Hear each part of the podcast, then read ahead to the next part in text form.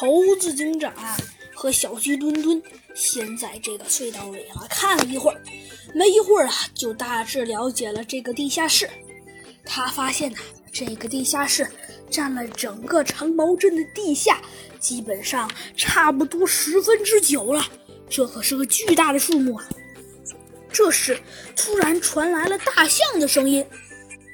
猴子警长和小鸡墩墩急忙回头看去，只见一只长毛象啊迎面的走了过来。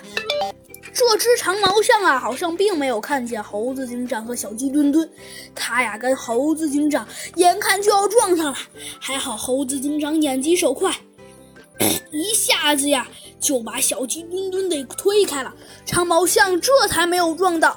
但是长毛象啊也发现猴子警长和这只小飞机了。长毛象咳嗽了几声，说道：“哇你妈！”呃呃呃呃呃呃，猴子警长被呃被长毛象这个反应给给震惊了。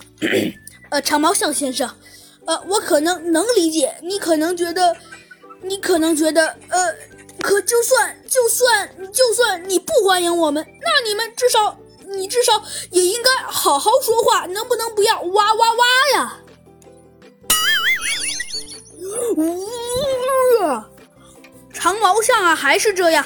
小鸡墩墩呐，先反应了过来，说道：“猴子警长，他是不会说话的。”呃呃哦，多谢你了，小鸡墩墩。